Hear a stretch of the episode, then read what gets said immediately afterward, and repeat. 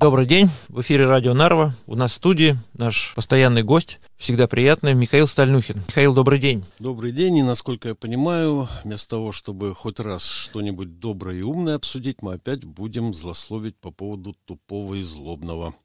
Образование? Да.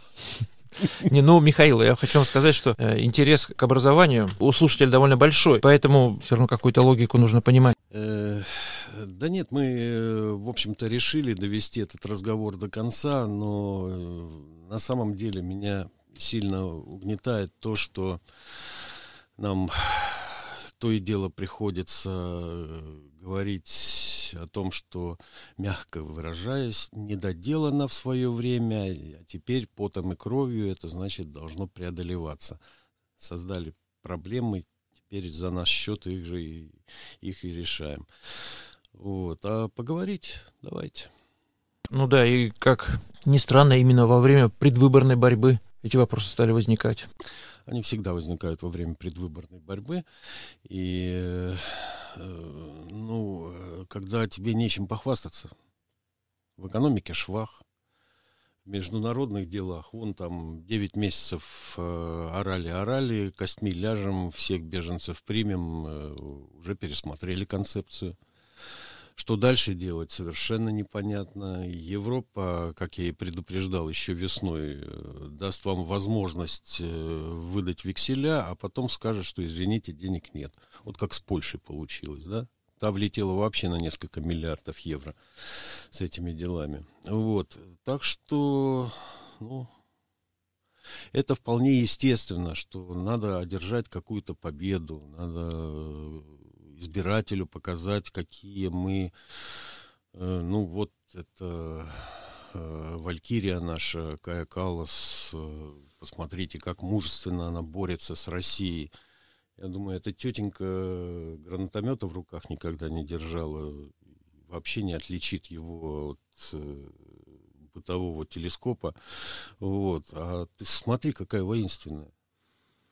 Вот. Так что это все работа, да, перед выборами на избирателя. И это уже такая эстонская традиция. Когда дело подходит к выборам, обязательно возникает тема эстонского языка и образования. Это неизбежно. Скоропалительность принятия решения именно в этот период времени, она ведь за собой несет естественные ошибки, которые потом, естественно, тоже нужно будет каким-то образом решать. А тут э, сроки не имели никакого значения, потому что ну вот на самом деле э, со всей этой ерундой э, начала э, выходить еще Лина Керсна, прошлый министр образования, и это было еще в том правительстве, где реформа была с центристами. Об этом я попозже чуть подробнее расскажу. Вот. А а так, э, в пояснительной записке к закону 722, в котором в скобках указано, что это закон о э, переводе русских школ на эстонский язык обучения, там сказано, что они начали его готовить в июле, и материалов у них к этому времени было море. И я вот, э, когда я вам говорю, да, э, про это дело, я могу вам показать, радиослушатели этого не увидят. Ну, у меня тут еще телефон на записи стоит. Это вот такой вот законопроект, чтобы было понятно, чем я тут трясу, да. Здесь 195 страниц вот такого вот мелкого убористого текста. Я потом объясню, для чего весь этот текст здесь э, приводится, да. Вот, ну да, нельзя сказать, что они к этому не готовились, они к этому готовились очень-очень давно. Это в плане политическом э, может быть для таких политиков, как Лукас, Скалас, Рейнсалу, это вопрос их выживания на самом деле. Жаль, что только этот вопрос для них является вопросом выживания. Вот здесь всегда вопрос возникает. Вот мне интересно, вот их что, марсиане прилетели на, на, на, на тарелке на своей, высадили и сказали, вот вам э, вожди. Вот, они будут править. Их что, в этом в запломбированном вагоне привезли из Германии? Они наши, местные, и выбирали их наши, местные. И когда тетенька стоит э, и, и, и плачет в магазине, потому что ну, цены на некоторые продукты скаканули бог знает куда. Но она ведь из э, тех, кто, даже если она не участвовала в выборах, если она гражданка Эстонии, фактически это ее голос оттуда, с Томпе, раздается – как можно обвинять их в чем-то, если они представляют из себя определенный срез общества? И у нас, я особо заострю на этом внимание, у нас демократия. У нас выбирают лучших из лучших. Мы к этому стремились вот 30 лет назад, э, выбор из нескольких кандидатов, из нескольких партий это как бы гарантирует. А то, что эти партии в экстазе сольются и будут делать одно и то же, кто мог это предполагать? Вот, так что, ну что, может, перейдем уже к нашей основной теме? Скорость принятия решения о переводе русскоязычных школ на эстонский язык подвергается большой критике со стороны многих, потому что за этим многие беспокоятся что будут возникать проблемы не только в русских школах, но и эстонских школ. Нехватка педагогов. Одни педагоги уйдут в одну школу, другие педагоги останутся, скажем, в старых школах. Уровень эстонского языка будет недостаточный. Все-таки преподавание будет конкретных предметов, а не просто знание эстонского языка. С этим связано много вопросов. Ну, да, давайте э, э, как-то разделим э, на три части нашу сегодняшнюю беседу. Я бы предложил так, что вначале я сделаю краткую ретроспективу, э, просто напомню нашим слушателям, с чего все начиналось и э, как оно шло. Когда я буду говорить о конкретных законопроектах, это, даже не сомневайтесь, это, это именно так, как и есть. Но туда я буду еще добавлять свои размышления. размышления да? С этим можете соглашаться, не соглашаться, это, это мое авторское видение. Вот. Э, потом я вам расскажу про вот этот вот э, закон о переводе на эстонский язык. Э, и в конце поговорим, а что с этим теперь делать. Вот как-то как надо с этим будет жить, потому что в том, что 12 числа парламент уже известна повестка дня, примет этот закон, глупо сомневаться парламент его примет. Вот. И если вам подходит такой план, я начну тогда, да? Да, Михаил. Э, мало кто помнит, э, но первый раз э, переход на эстонский язык русских школ был задекларирован, вы не поверите, в 1993 году. На него мало кто обратил внимание. Это вот сразу, это однозначно, потому что сейчас это вспоминается уже так ностальгически, но это были смутные 90-е. Это было время, когда у нас тут, э, ну, по нашему хуторским меркам, но расцвел бандитизм, когда э, то там стреляют, то здесь, то одно взрывается, то другое. Только и разговоров. Там баню взорвали, там кого-то в карьере. То есть у народу было о чем поговорить. И образование вот в эти разговорные темы, оно как-то не входило. Это было время, когда э, выкристаллизовывались э, эстонские партии. Э, да, количество партий в регистре, по-моему, там в общей сложности их сейчас насчитывается. Ну, там э, есть и те, которые еще живы, и те, которые уже прекратили существование, но их под 20.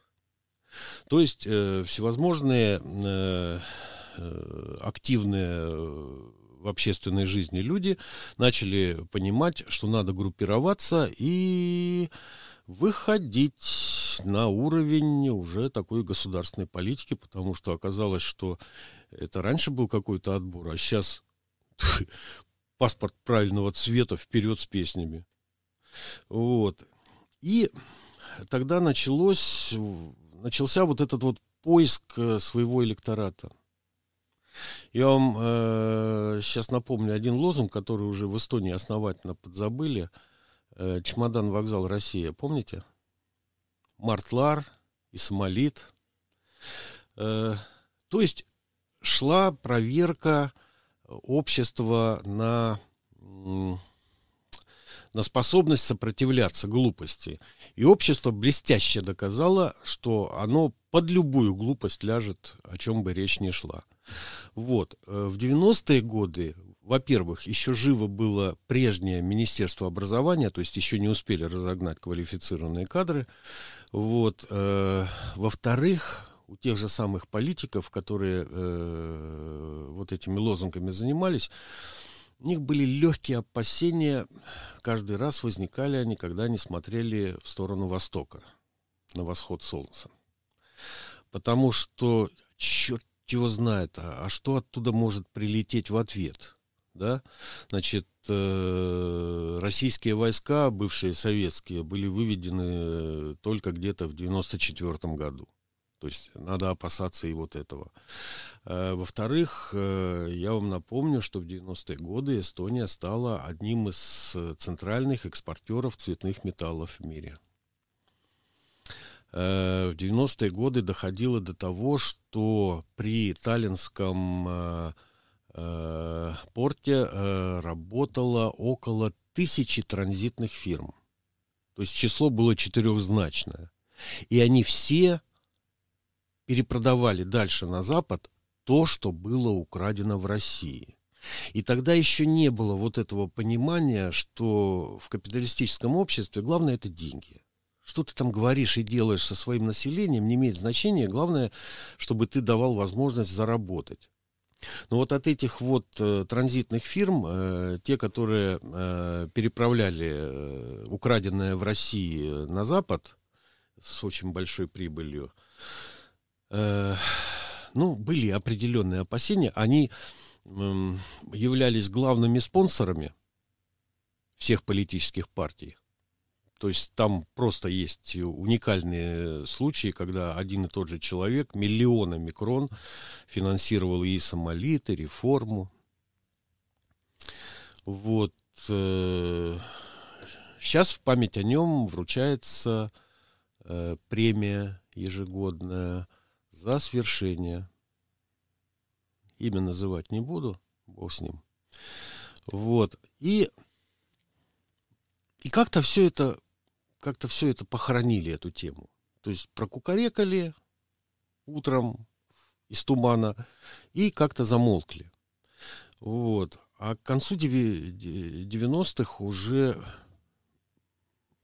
некоторые вспомнили, что у нас же по закону в 2000 году переход. Алло, мы еще ничего не сделали, надо что-то делать. И знаете, Виктор, тут э, типичное такое парламентское, если что-то не сделано, надо срочно это делать или менять закон. Ну, нельзя допускать, чтобы ваше правительство не выполняло того, что в законе сказано. А в это время э, ситуация немножко поменялась, и вот этот чемодан вокзал Россия, и Март Ларс с его метлой, там, выметим всех русских, там, и все такое прочее, это стало немножко отходить, более цивилизованными становились. В 96 году пришел Народный Союз, это была партия э, ну, как сказать, я, может, и не разделяю ее взглядов, но она была уже такая солидная. То есть она э, уже по-другому себя позиционировала и вполне справедливо в том году получила большинство. Это единственный случай за историю э, после восстановления независимости, когда одна политическая сила получила большинство в парламенте. Правда, это привело Э, к жутким результатам, потому что оказалось, что когда у тебя нет коалиционного партнера, э, за которым ты следишь, а он следит за тобой, и вы как-то, ну, такие друзья-партнеры, там, конкуренты и все такое, это приводит к определенной расслабленности. партия Народный Союз э, очень скоро прекратила свое существование. Но, значит, все это привело к определенному смягчению. И в конце 90-х э, вернулись э, к закону э, об основной школе и гимназии и стали смотреть, а во-первых, что мы будем называть эстонским языком? И социал-демократы предложили такую схему, чтобы не отказываться от мысли. Это были тогда умеренные, да? Это потом они стали социал-демократами, тогда эта партия называлась умеренными, а они э, в лице Лауристин или Ехяни, они предложили такой вариант, э, а давайте вот если преподавание 60% э, на эстонском, а 40% на э, любом другом языке, то это мы будем называть, что это и есть переход на эстонский язык. Было много споров, потому что непонятно, вы так ответ и не был получен. 60% из списка предметов, то есть если предметов учебных 10, и если 6 у вас на... Или от количества учебных часов. Мы так и не выяснили. Э, так никто и не понял, а что будет, если вот в школе 50 на 50? Это на каком языке преподавания? Это же тогда эстонским нельзя назвать. Но если нельзя назвать эстонским, то и русским тогда получать. Ну, в общем, вот такие вот вопросы э, смешные задавались. И, тем не менее, они тогда входили в правительство, им надо было сохранить свое лицо.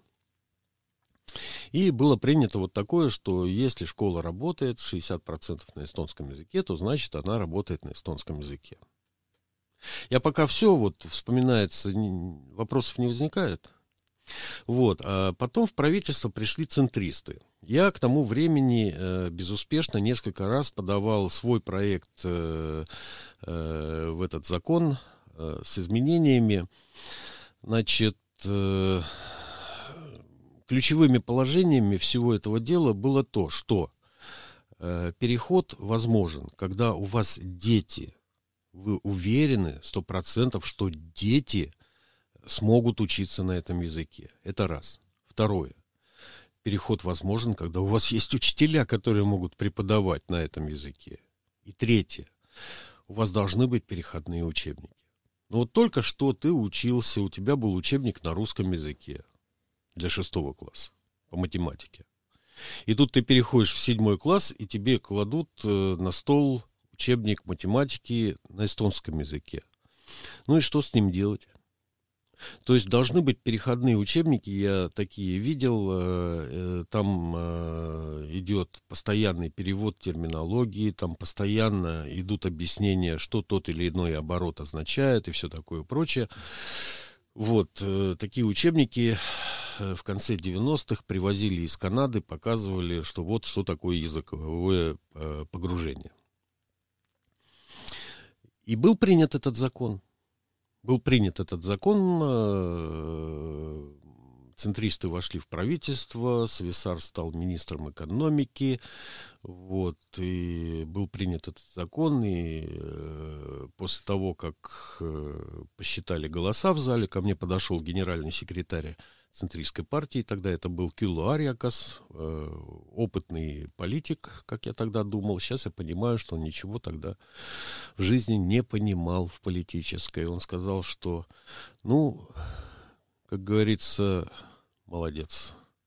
Теперь тебе до конца жизни вот этого вот хватит, чтобы собирать э, людей, мобилизовать и идти дальше в политике. Господи, как он ошибался.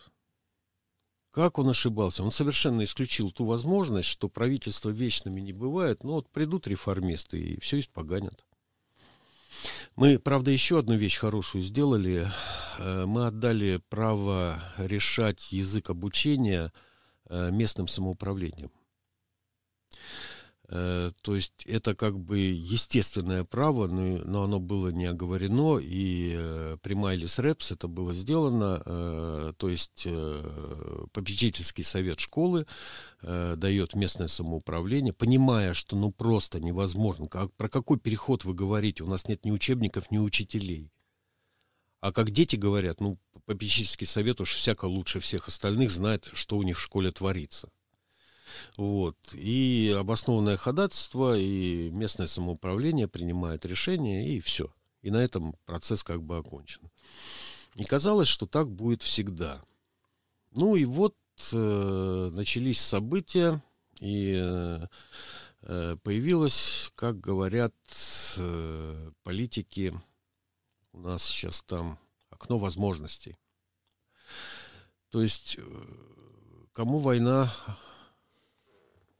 а кому... Я не понимаю, какое отношение имеет, э, имеют военные действия на Украине вот, к преподаванию в эстонских школах, но все, что сейчас происходит, все нашими политиками ведущих партий увязывается с, с, с тем, что происходит где-нибудь на Донбассе. И они видят в этом именно окно возможности, возможность воплотить э, свои мечты. Вот. Хотя началось это раньше, еще при министре, э, которую звали, ну не зовут, Лина Керсна.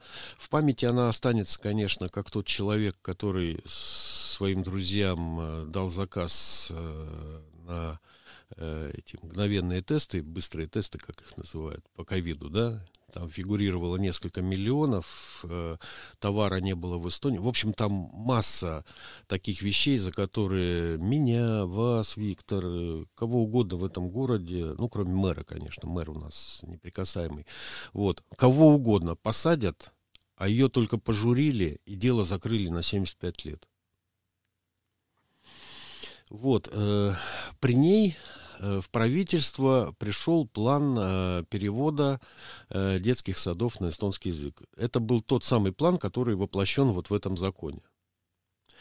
И там произошло то, что меня первый раз очень жестко так, в жесткую позицию поставило по отношению к людям из моей же партии тогдашней, которые входили в правительства. Там механизм, надо понимать, вот такой. Значит, если ты министр, и ты хочешь какой-то проект пустить в Ригикогу, э, то этот проект должен пройти через Совет министров. Ну, конкретно они э, собираются по четвергам, утром, и вот такие вопросы решают. Если этот законопроект э, оговорен коалиционным договором, проблем нет смотрят только на качество исполнения, то есть вот э, как подготовлен, какие могут возникнуть проблемы и все такое прочее.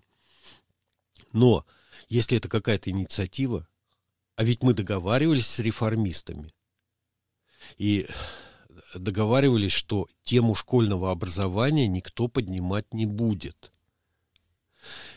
Э, несмотря на это, даже когда мне э, Юрий Ратас сказал, что вот у нас такая договоренность, я, я им сказал, ребята, я коалиционный договор с реформистами подписывать не буду.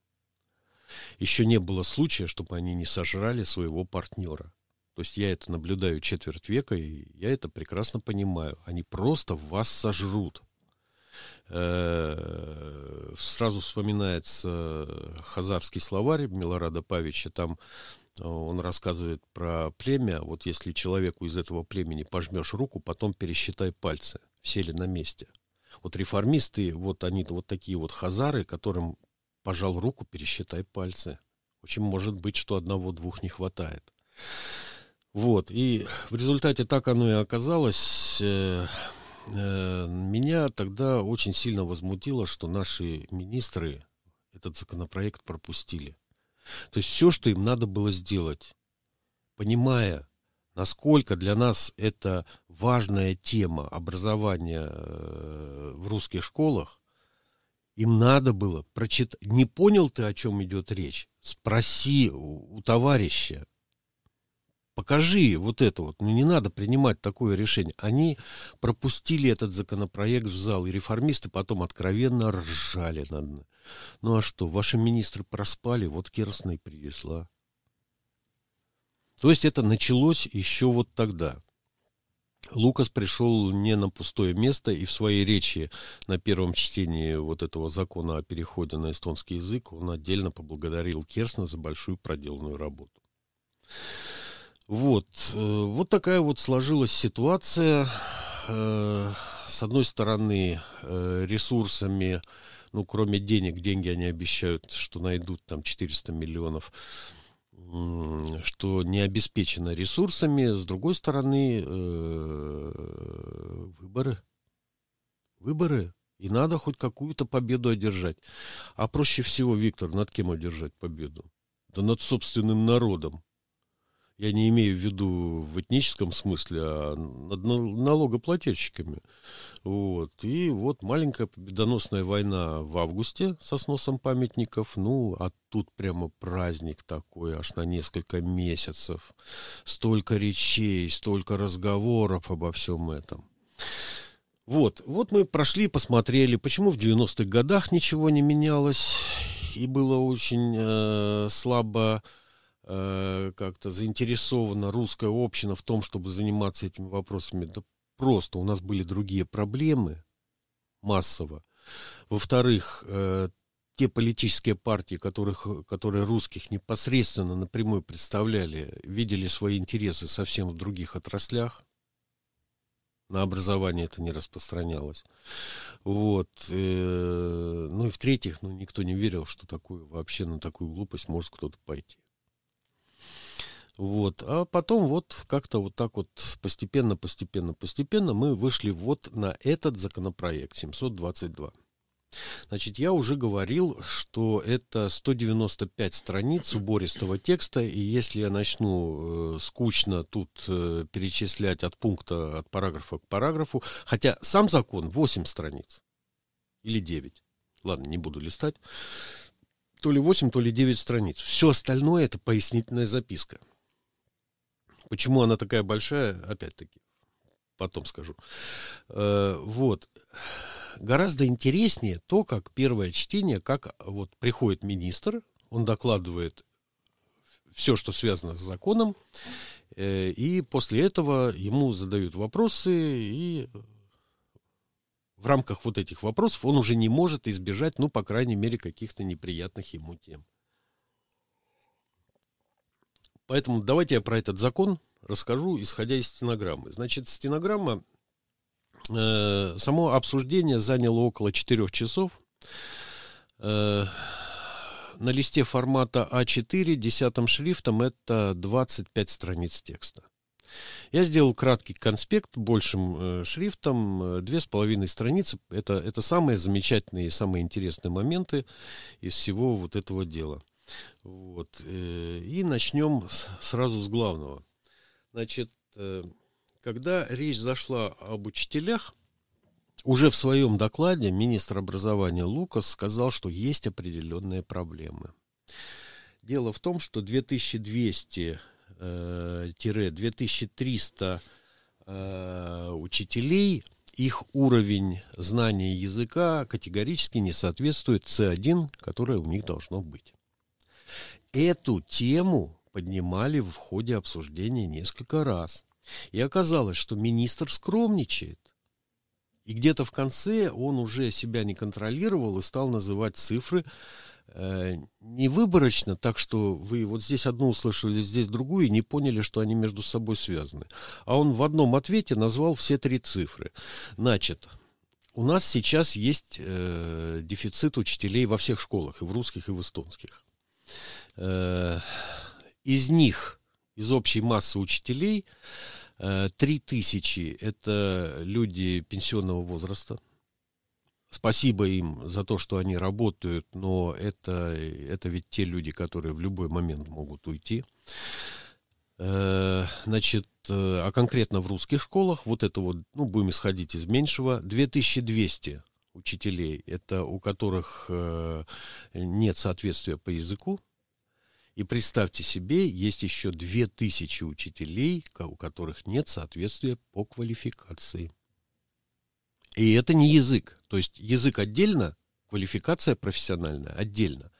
То есть в сумме получается больше семи тысяч учителей фактически вот со дня буквально могут уйти. Вполне обоснованно. Ну, министр его несколько раз на эту тему спрашивали, он сказал, что только вчера я подписал административный договор с Тартусским университетом, по которому, э, значит, будет подготовка. Знаете, вот, э, когда вы хотите соврать, но хотите, чтобы вам поверили, не называйте круглых цифр, не говорите 400 или 450. 432 учителя в год. Мы будем дополнительно готовить 432 учителя в год, сказал Лукас, по договору с Тартусским университетом. Э, а один э, товарищ, который сам из университета и, в общем, знает эту академическую среду и очень много э, ратует за то, чтобы эстонский язык вернулся в университет, потому что там, по слухам, уже сильно больше 30% обучения на иностранных языках. То есть там нет эстонского языка. Его там меньше, чем в наших русских школах. Ничего, нормально. Вот, он ему напомнил, что, э, скажем, в этом году я не поверил. Я потом к нему подошел и спросил, як это, это что, правда так? Он сказал, да, не добрали на э, медицинский факультет поступающих. Я помню те времена, когда там человек по 10 на место кандидировало. Э, ну и, в принципе, там э, в советское время, вот я поступал в Тартовский университет в 1978 году, э, у нас рассказывали байку, скорее всего, это так и есть, потому что армян было очень много в университете. Вот, э, рассказывали, что приехал целый автобус золотых медалистов, а в то время золотые медалисты поступали вне конкурса. Вот, а э, там есть определенные связи между Тарту и Арменией, там какой-то их э, классик-писатель, революционер, ну, что-то такое вот, да, вот, и, в общем, училось довольно много армян, ну, впрочем, и грузин довольно много было, и, вот, э, не суть. Я о том, что на медицину всегда был огромный спрос. Туда поступали самые лучшие, туда было не пробиться. В этом году недобор. Есть профессии, которые ты, э, вот в случае которой ты можешь гарантированно быть уверен в том, что не только у себя на родине, но и в любой стране мира человека с твоими знаниями возьмут с распростертыми объятиями. Например, провизоры. Я вот когда слушаю, знаете, на э, одной э, конкурентной вам, наверное, радиостанции одно время была передача, э, которой часто выступал студент, он тогда был, не знаю, наверное, сейчас закончил, фамилия Маргунов, имя не помню когда он начинал объяснять, что к чему, и э, то есть я понимал, что он свой хлеб там на факультете не зря ел. То есть это специалист, который разбирается ну, в лекарствах ну, во всей палитре. Просто какие-то невероятные знания. И вот провизоров не добрали. То есть у нас э, сейчас, то ли они не прошли какие-то отборочные конкурсы, то есть у нас уже образование не позволяет, среднее образование гимназическое, не позволяет там дальше учиться, то ли просто интерес. Вы где возьмете кандидатов учителя? Ну где?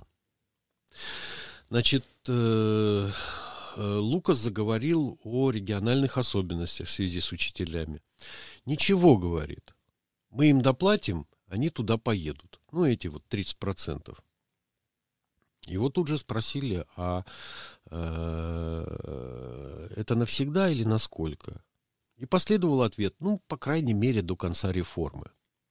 То есть, вот если человек не дурак, он понимает, что вот он будет налаживать жизнь, вот будет э, все время полагаться вот на эти дополнительные 30% э, а в 29 году все кончится. Деньги-то запланированы до 30 -го года, вот эти 400 миллионов. А что там дальше будет, а Бог его знает. Вот. Э, э, э, Келекюмплюс, языковое погружение. Несколько раз министр спросили, вот почему вы все, заканчиваете языковое погружение? Ведь 20 лет его рекламировали. И есть люди, которым оно нравится. И вы сами говорите, что в языковом погружении даже лучше результаты, чем э, в русской школе. Я в это верю с трудом. Там э, во все то, когда ссылаются на мнение кого-то там 11% населения, 30%, там баллы, здесь баллы. Это все, знаете, кто девушку кормит, тот ее и танцует. Это, это так называется, вот эта вот вся ерунда. Вот. Было сказано, да, мы закрываем. У нас же все школы будут на, на, на этом самом, на эстонском. Но я уверен, сказал министр, что люди, работавшие в языковом погружении, как раз-таки найдут себе работу. Не может же такого быть, чтобы у них не было эстонского языка. Вот сколько его сюрпризов ждет в ближайшее время, поскольку я знаю массу людей, работающих в языковом погружении, у которых ну, по языку явно э, не выполнено. Вот. Ну и был вопрос, сразу самый первый вопрос, интересный, который прозвучал. А сохранится ли э, возможность, вот судя по этому закону, она сохраняется, что э, преподавать э, в школах будут люди со средним образованием. Значит, вот ты долдон. Вот я себя вспоминаю, я закончил среднюю школу. У меня за плечами 10 классов. И мне кто-то говорит, а теперь ты пойдешь учителем. Вы что, с ума сошли, что ли? И здесь э, я даже нарисовал себе смайлик, потому что министр очень смешно ответил, очень. Он сказал так, а вы вот знаете, вот в советское время было такое понятие незаконченное высшее образование. То есть получается так, что у человека нет высшего образования, и формально у него только среднее. Но с этим незаконченным высшим образованием у тебя уже статус другой.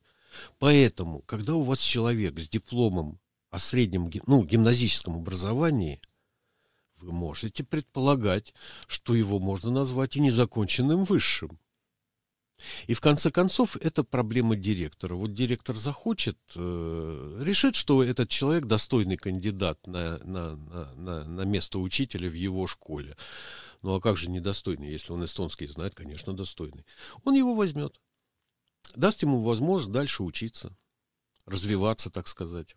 Получать, э, как там, господи, какую-то микростепень или какую-то, я не помню, там особый термин какой-то добавили. Вот.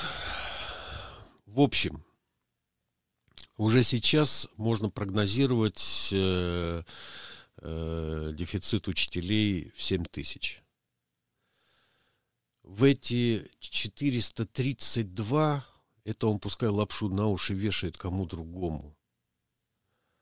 Не наберется. Даже половина от этого не наберется. Поедут сюда или нет, летом, да, хорошо.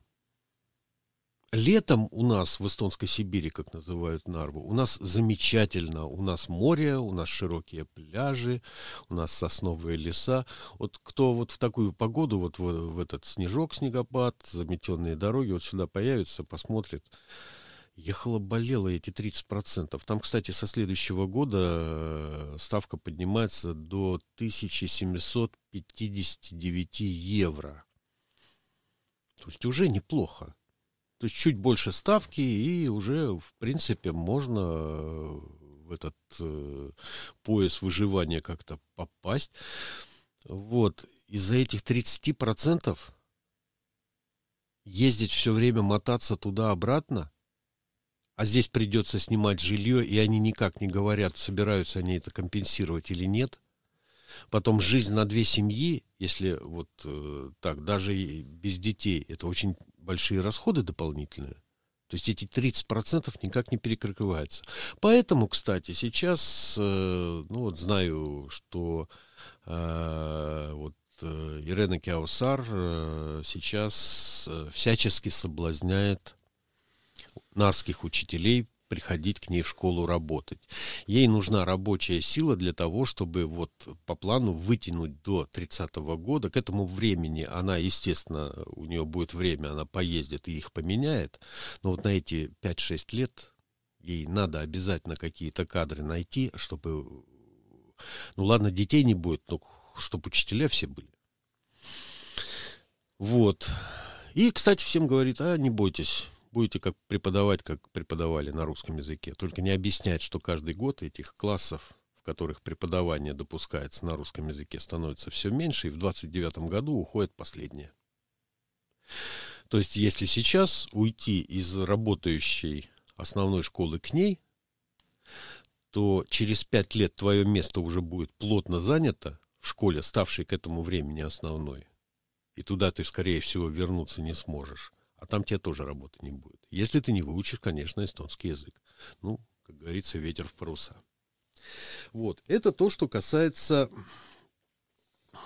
э, учителей. Осталось э, сказать только последнее, что я цитирую министра, он сказал следующее. Мы в эстонском государстве уже 30 лет не готовили э, учителей-предметников для русских школ. То есть он честно признался, что вопрос не в том, чтобы дать русским детям конкурентоспособность. Вопрос не в том, чтобы все заговорили по-эстонски. Да плевать они на все это хотели. Они тупо в 90-е годы сломали всю систему подготовки учителей. И в пединституте где все с этим было нормально. Полностью весь цикл всех готовили. И большинство учителей-предметников э, по большинству предметов готовили еще и в Тартусском университете. И эта система полностью сломана. Вот. Э, э, при этом, дорогие радиослушатели, вам будет очень, наверное, приятно это узнать, что министр Лукас три раза на вас ссылался. То есть он три раза начинал вот эту тему, где повторялись одни и те же цифры, что только 11% родителей э, в семьях, где домашний язык русский, хотят, чтобы их ребенок учился на русском языке. То есть он выкидывает вместе с водой ребенка, он забывает э, о том, что люди вообще-то подразумевают, что хорошо бы как-нибудь качество обучения эстонскому исправить. Это он выкидывает. Он не говорит про то, что есть люди, которые э, не от хорошей жизни отдали своих детей в эстонские школы.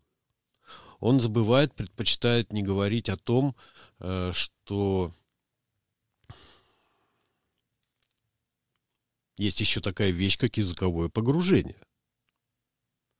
И с какой стати вы вот его вот так вот там, вам очень многие люди поверили, отдали своих детей вот в эту систему, а вы теперь говорите, что это фу, бяка, и больше мы этим заниматься не будем.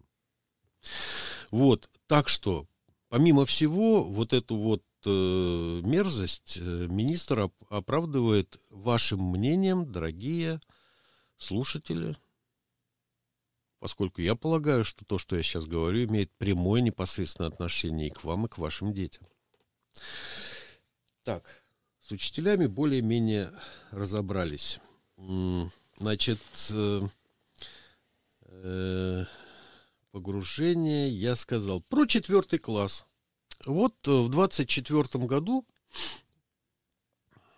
первые и четвертые классы перейдут на эстонский язык не 60%, не еще что-то, полностью от начала до конца на эстонский язык.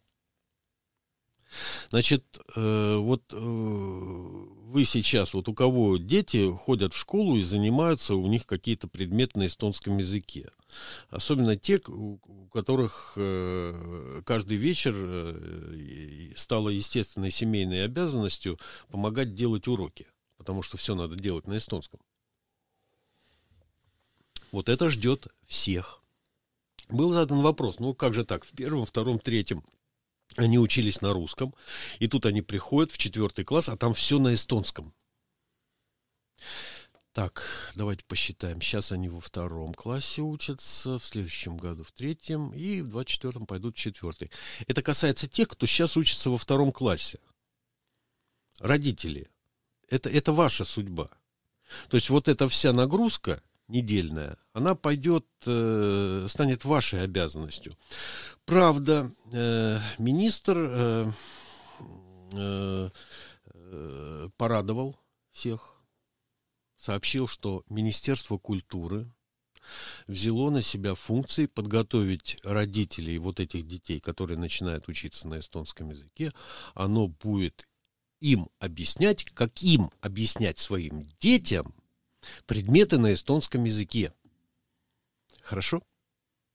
Причем моя личная практика говорит, что как только функции разделяются между министерствами, дальше не происходит совсем ничего. Никто не будет ничего в этом направлении делать. Могу спор, любое пари заключить. Это не коснется тех людей, кому это действительно необходимо. Вот. Э, был задан вопрос, а что же местное самоуправление а вдруг они будут как-то саботировать, еще что-то. Я подумал, где они сейчас видят такое самоуправление, которое хоть как-то будет защищать своих жителей. Здесь то, о чем я говорил в начале. Вот вы выбрали эту власть. Вот эта власть довела э, дело до ручки. Ведь смотрите, вот получается так, что где-то лет 10 назад я громко высказался на тему того, э, того договора, который заключил, э, заключила мэрия Нарвы с министром образования Юргеном Лиги. Это там сразу было дано обещание закрыть все нарвские гимназии в обмен на две государственные, которые будут построены, или одну, я уже не помню. Вот. Э, потом, когда снова стала министром Майлис Репс, я ей объяснил ситуацию и выговорил вот эту вот уступку от министерства, чтобы разрешили, чтобы в Нарве осталась все-таки одна муниципальная. Я полагал, что останется еще возможность, что будет работать на эстонском государственное, будет языковое погружение в аналиновской, и будет еще муниципальное для тех детей, которые не могут учиться ни там, ни там. Такое бывает. Вот. Э, потом стала меняться программа развития муниципальных учреждений образования, по которой сразу стало видно, что взято направление на полное уничтожение э, русских гимназий в Нары практически. Я тогда в городском собрании высказался, и это многие запомнили, и потом меня укоряли.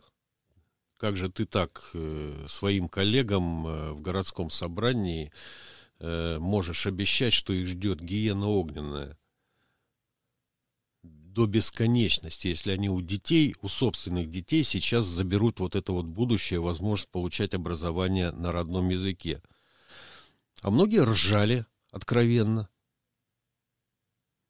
Это мое выступление было, да, излишне эмоциональным, и тогда э, разошлось. Да что ж вы такие недоверчивые? Уже тогда было понятно, к чему все это дело идет. И вот сейчас у нас э, самоуправление, где никто интересы нарских учителей защищать не собирается. Где никто не будет бороться за сохранение хоть какой-то школьной сети. И все, что сверху будет спущено, все и любые команды, все будет исполняться. Да, это было смутное время. Здесь центристская организация управляла я на том, который плевать вообще на то, что у нас здесь происходит. В городском собрании э, всем руководил э, Алексей Воронов, тоже известная фигура. Но прислушаться ко мне хотя бы в вопросах образования можно было? Не прислушались. Э, ну а сейчас вот выбрали человека, который, э, я напомню, Катри Райк э, прославилась в первый раз на всю республику, зазвучало громко так, когда во всей стране для того, чтобы сдать экзамен языковой, надо было набрать 60 баллов, а она поставила условие э, в Нарском колледже 80 баллов. И это прямое нарушение закона, но ее за это только похвалили.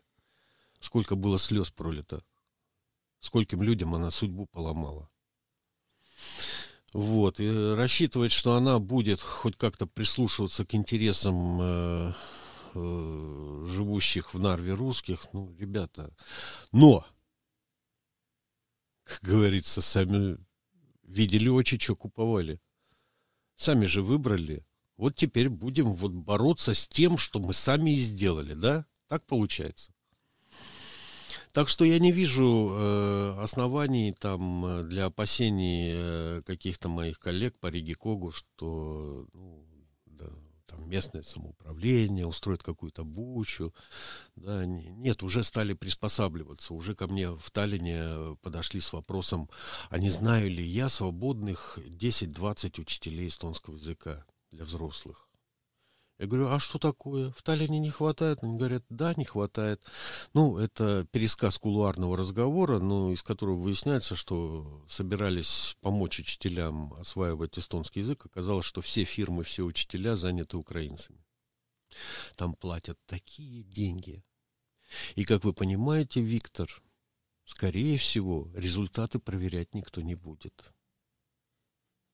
То есть это, ну, просто куда-то бухнет вот это все, ухнет, что там э, учились, не учились, что-то выучили, не выучили. Скорее всего, никаких проверок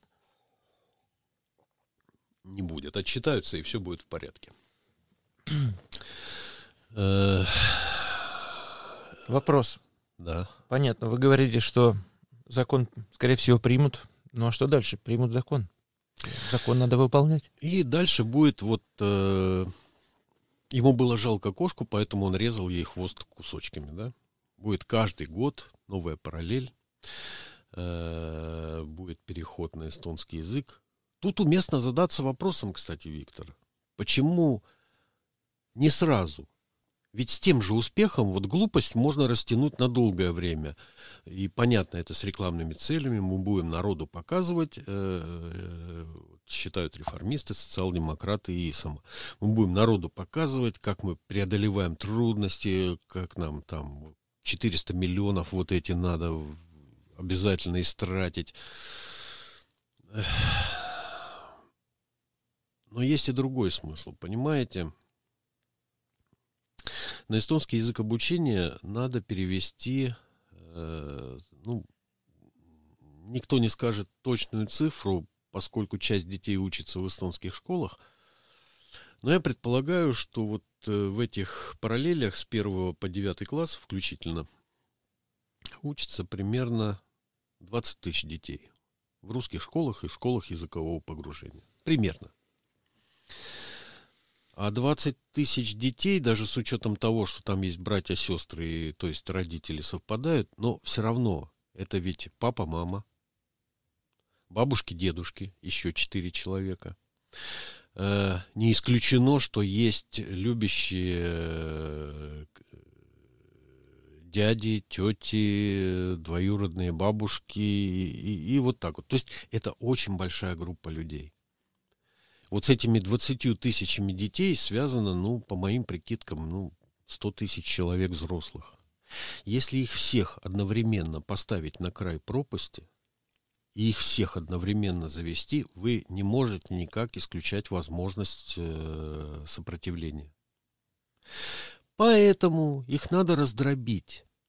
Одно дело, когда вот эта вот группа 100 тысяч, и пусть она э, разделена между Идовиром, Таллином и еще несколькими городами, но все равно это огромная группа, которая одновременно попала в очень некомфортные условия.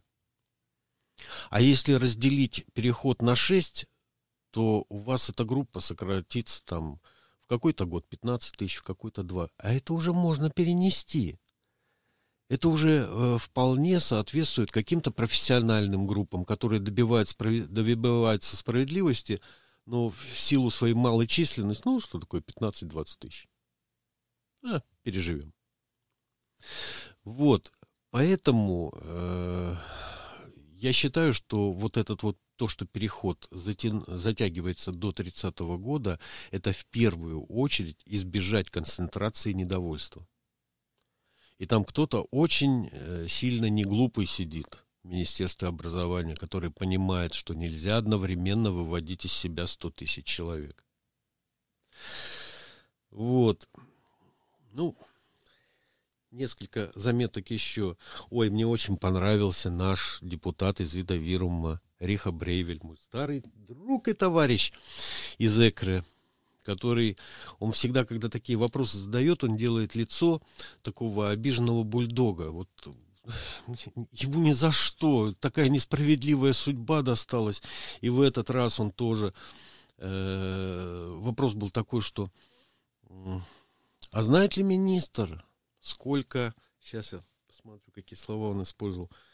Э, э, библиотеки русских школ очень много содержат такой литературы, которая пропагандирует другую культуру и другое отношение к обществу.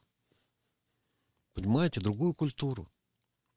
А я поясню вам, о чем идет речь. Э, значит, уже довольно давно это было. Но ну, мэр Нарвы Катри Райк тогда была директором вот этого вот э, Нарского колледжа Тартусского университета. Э, и в ту пору ко мне приехала э, съемочная группа с РТР, ну, один из центральных э, российских каналов. И Дело было осенью, у нас осенью ну, так красиво, а красивее всего это там, где сразу вид на две крепости. Я им говорю, ну, пойдем на смотровую площадку, там возьмете у меня интервью, там очень красиво и все такое. Вот, мы туда пошли, к тому времени, когда добрались, они перед этим долго ехали откуда-то, и девушка, которая должна была брать интервью, так тихонько шепотом меня спросила, а есть ли тут рядом какое-нибудь место, вот, э, с туалетом, что срочно необходимо, поэтому пока тут устанавливают камеры, пока тут этот самый свет там и все такое, микрофоны проверяют, она бы сбегала. Я ей честно сказал, что ближайшее место, где можно погадить, это колледж.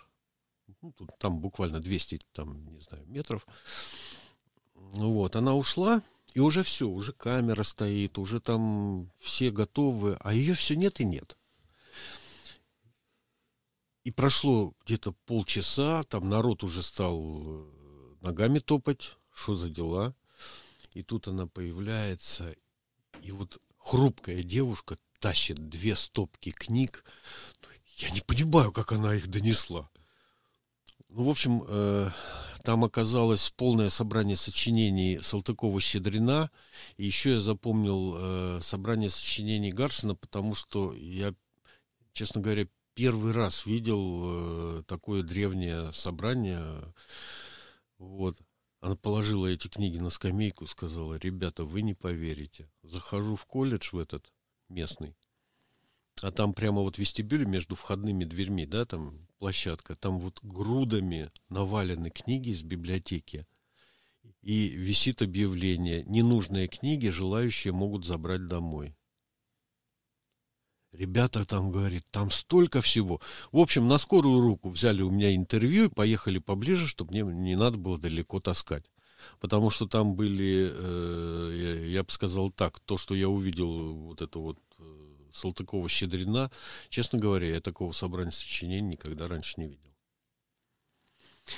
Вот так вот Нарский колледж Тартусского университета распростился с чуждой культурой, вот, э, которую сам не собирал. Я напомню, что вообще-то эта библиотека перешла им от Нарского политехникума. И были люди, которые ценили эти книги и собирали их и в 50-е, и в 60-е годы. Вот. Э, ну, а тут вот Брейвелю мешает то, что какие-то книги на русском языке, вот они в школах, да вы что, с ума сошли? Там э, у Пушкина можно нехорошее найти, э, еще у кого-то. Не-не-не, надо чистку провести, на что министр заверил уважаемого депутата, что соответствующие органы обязательно проверят все библиотеки и все ненужное, так полагаю, вынесут даже не в вестибюль. Вот.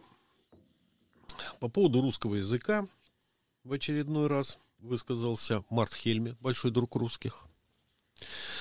Э, ну, про школу ему ничего умного сказать, э, видимо, сформулировать ничего не удавалось, поэтому он э, поднял тему того, что слишком много русского языка э, на радио, телевидении, в названиях фирм, при обслуживании клиентов, и вообще все это дело надо запретить, потому что здесь Эстония.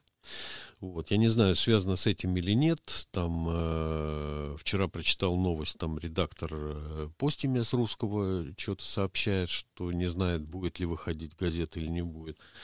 Ну, не будет и, и ладно, я плакать не буду, но как-то все равно неприятно. Вот. И, естественно, задал два вопроса и я. Один был из э, вот разряда уже описанного, то есть э, я не стал там заострять внимание на своем вопросе, просто он э, вот из того материала, о котором я рассказывал. А второй вопрос был такой. Господин министр, как можно пояснить то, что в тяжелые времена, когда Эстонской республикой руководили 40 тысяч коммунистов, у каждого ребенка было право учиться на своем родном языке, и были эстоноязычные детские сады, школы, университеты. Э, то есть университеты готовили специалистов и так далее. А теперь, когда мы по уши в демократии и э, во взаимном уважении, эту возможность, эта возможность вдруг пропадает у четверти населения. Вот. И как-то министр Теннис Лукас, видимо, был в эйфории, он так классно отвечал на все остальные вопросы, как-то не задумывался, наверное, что его родители-то получали образование э, на эстонском языке в Эстонской Советской Социалистической Республике. Вот. Э, да, господорядок изменился, наш госязык, эстонский язык. В то время, о котором вы говорите, Э, сохранение эстонского образования и образования на эстонском языке было действительно э, большим делом. Делали ли это коммунисты или нет, не знаю. А у других там тоже была все-таки какая-то роль, была, были нормальные люди. То есть все время говорят про тоталитарное государство, где всем руководили коммунисты, а теперь оказывается, что, что они руководили? Оказывается, были нормальные люди, которые делали что-то, что противно коммунистам, а те терпели. То есть вот этот вот бред, он как-то вот продолжался очень-очень долго. Э, про штрафы еще поговорили. Всех ведь пугают штрафы, 9600. Могу вас порадовать, там один э, умственно неадекватный э, спросил, если по ходу дела надо будет еще увеличить, 9600. Ну что, разве это штраф? Вот. Министр сказал, что с пониманием отнесется к таким предложениям в случае, если они поступят. Вот, э, как-то... Э, прошло, я бы сказал, на ура. Э, ничто не, не прояснило сознание. Все там готовы, все понимают, что это политическая акция. Больше им избирателям похвастаться нечем. Так что закон, я думаю, 12 числа примут. И вот теперь встает вопрос. А что нам дальше делать? Я имею в виду и учителей, и детей, и родителей. Вот что нам дальше делать? И сразу мне э, люди говорят, э, слушай, но ведь есть Конституция. Да, ребята, есть Конституция. Есть статья 37 Конституции. Она содержит в себе всего 8 предложений, из них пятое звучит так. При выборе образования решающее слово за родителями при выборе образования. Подразумевает ли выбор образования э, выбор языка образования? Ведь очевидно. Шестое предложение. У каждого есть право получать образование на эстонском языке. Смотри, как интересно. Право. Не обязанность, а право. И седьмое предложение. Язык обучения в учебном заведении национальных меньшинств выбирает, вы не поверите, учебное заведение. И э, мне говорят, вот же Конституция. Значит, э, президент, скорее всего, этот закон не провозгласит, поскольку он противоречит э, Конституции. Вот сейчас без всякого юмора, да. Э, позавчера э, мне на рабочий адрес пришло письмо от э, канцелярии Реги Когу. В нем было сказано, уважаемые депутаты Реги Когу, э, к нам поступило множество заявок на получение комментированного издания Конституции. То есть э, сама Конституция маленькая, это тоненькая брошюрка, да, а есть такая книга, в, в которой э, постатейно объясняется, ну, что означает то, то, или, то, то или иное положение э, Конституции. И вот вышло как раз новое комментированное издание. Оно настолько свежее, что его еще на бумаге не напечатали. Оно только в электронном виде. Поэтому мы, пишет канцелярия, мы вам расширя... Э, э, рассылаем вот это вот комментированное издание. Я начал его смотреть. Параграф 37, вот который я процитировал, да, про право родителей, все такое прочее. Там 8 предложений, из них половина совершенно очевидная, там доказывать нечего. То, что у ребенка есть право на образование, то тут доказывать нечего. Так вот, к этим восьми предложениям там 46 комментариев. И эти 46 комментариев дают базу, они объясняют, как право превращается в обязанность, а выбор за родителями превращается в выбор из минимального набора того, что вообще в принципе существует. То есть все переваливается вот на, на, на, на, на, на действующую э, э, ну, систему не скажешь, на действующую модель. То есть будет новая модель образования, и вот Конституцию уже прокомментировали юристы так, чтобы она вот вписывалась вот в эту модель, чтобы, чтобы у вас пути никакого не было. И я обращу ваше внимание на то, что этот закон э, мог бы не провозгласить э, президент Аларкарис. Он уже сказал, что он поддерживает переход на эстонский язык. Этот закон могла бы оспорить в госсуде канцлер права. Она уже сообщила, что да, она с этим согласна. Вот, так что никакой защиты у нас и у наших детей в этой ситуации, если вы хотите ссылаться на Конституцию, я этих сатрапов знаю, и э, это, ну, совершенно прозрачное действие, то, что они сделали, вот с этими, с комментариями, э, то, что здесь э, к этому закону 8 или 9 страниц закона, а к ним приложено больше 180 страниц пояснительной записки, она тоже сделана для того, чтобы в любом суде, куда вы будете жаловаться, ссылались на эту пояснительную записку, где в точности доказано, что полное соответствие с европейским правом и с чем угодно. Вот, э, значит, Второй вопрос, который мне э, бывает задают люди, которые имеют отношение к образованию, вот к этому переходу, которые от него, скорее всего, пострадают, э, так может быть частную школу? Здесь э, в этом законе сказано так, что этот закон распространяется на частную школу, на любую частную школу, в учреждении которой принимало участие государство или местное самоуправление. То есть, вот вы можете действительно поставить себе целью учредить частную школу, которая будет работать на русском языке. Вам понадобится помещение. Если вы соучредителем имеете государство или местное самоуправление, то, скорее всего, именно в этом и будет состоять, состоять их роль, то есть обеспечить вот покрытие вот этой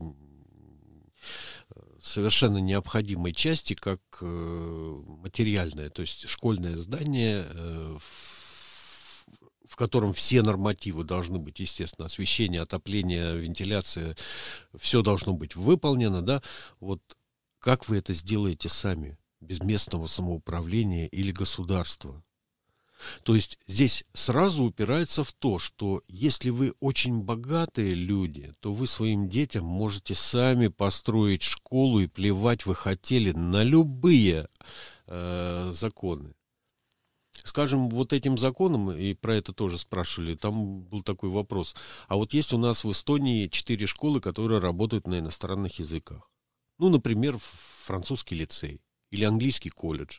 Есть еще две школы, одна работает на немецком, другая на английском. Оказалось, что их вывели из-под действия этого закона. То есть я на втором чтении на эту тему задавал вопрос э, представителю комиссии, ну что это за дела, что это за отношение такое – то есть э, то, что там учат не на эстонском языке, это вам наплевать. То есть все упирается в то, что это русский язык. И э, получил э, очень какой-то дурацкий туманный ответ, что э, английский, немецкий, французский языки стоят э, перед русским э, среди вторых языков иностранных, которые там можно изучать. В общем, какая-то муть, какая-то ерунда полная. Вот. Богатые люди могут себе позволить частную школу мы, скорее всего, ее не подтянем без поддержки государства или местного самоуправления. Вот. И дальше, что дальше делать? Есть варианты, естественно, много раз в Европе не буду там углубляться куда-нибудь в Махатму Ганди, где-нибудь в Индии, там еще, значит, э, есть люди, которые боролись за свои права в Европе. Не поверите, например, в Ирландии. Непротивлением. И добивались всего, чего они хотели добиться. Это, это, это бывает такое, но проблема в том, что русская община, русскоязычная община, она разобщена, она разбита. Она не представляет из себя даже видимости чего-то целого, имеющего какую-то общую цель, какое-то желание. Поэтому, значит, как обычно, правительство делает глупость, мы этому противостоять не можем, будем наблюдать что будет происходить. 23-й год, во всяком случае, еще пройдет как бы по заведенному. Вот, готовимся к 24-му. Задумываются те, чьи дети в 24 году пойдут в первый и в четвертый класс. Особенно те, которые пойдут в четвертый. Хорошая тема. Мы с вами закончили большую вообще несколько встреч по образованию. Вообще-то э, я, я, я предполагал, что мы поговорим еще как-то у нас все упирается в эстонский язык. На самом деле, это крохотная часть э, тех проблем, которые у образования есть. Я, Виктор, э, пока рассказывал, я как-то так вспомнил, э, я, ко всему прочему, по нынешним меркам еще бакалавр математики. Потому что э, в советское время это ну, называлось незаконченное высшее. У меня четыре курса матфака Тартусского университета. И я думал как-нибудь поговорить э, о том, что произошло в преподавании других предметов. Вот, вот э, в России сейчас очень распространенный такой процесс. Я недавно просто э, рыскал в интернете, у меня внук подрастает. Мне надо думать, как с ним заниматься. Вот. И я полез искать э, учебник математики для первого класса. Был такой автор Пчелко. Вот. И, ну, я помню эти учебники по математике как простые, доступные и дающие очень хорошие. Я полез их искать, и оказалось, что тексты убраны. То есть еще сколько-то там лет назад я случайно на них наткнулся, поэтому и стал вот в этот раз тексты не найти. Стал искать объяснение, а почему из интернета пропали. Это ж не пропаганда какая. Ну что вы, ребят, в самом деле там. Ну то, что колхозных гусей задачи решают, э, считают, ну неужели из-за этого? Нет. Оказалось, что крупные издательства российские выкупили авторские права на эти учебники у наследников. И убрали все. Потому что сейчас э, по ту сторону реки э, пользуется большой популярностью все, что связано с учебниками, особенно 70-х э, годов, 70-е, 80-е, э, ну, естественно, точных наук. И их, их просто массово закупают, и их выкупили, их убрали из интернета. И, и там любо-дорого смотреть, что изменилось. Это же что-то с чем-то. Но я так понимаю, что для нас это уже не актуально, да и столько уже говорено по образованию. Так что давайте эту тему на какие-нибудь будущие времена, может быть, понадобится еще. А так, в принципе, да. Столько мы с вами времени тут провели. Да, большое спасибо, Михаил. Ждем вас э, в следующий раз к нам. Посмотрим, какие темы еще обсудим. Их довольно много. Хоть раз нам что-нибудь приятное попадется, я надеюсь. Ну, спасибо за внимание. Всего хорошего.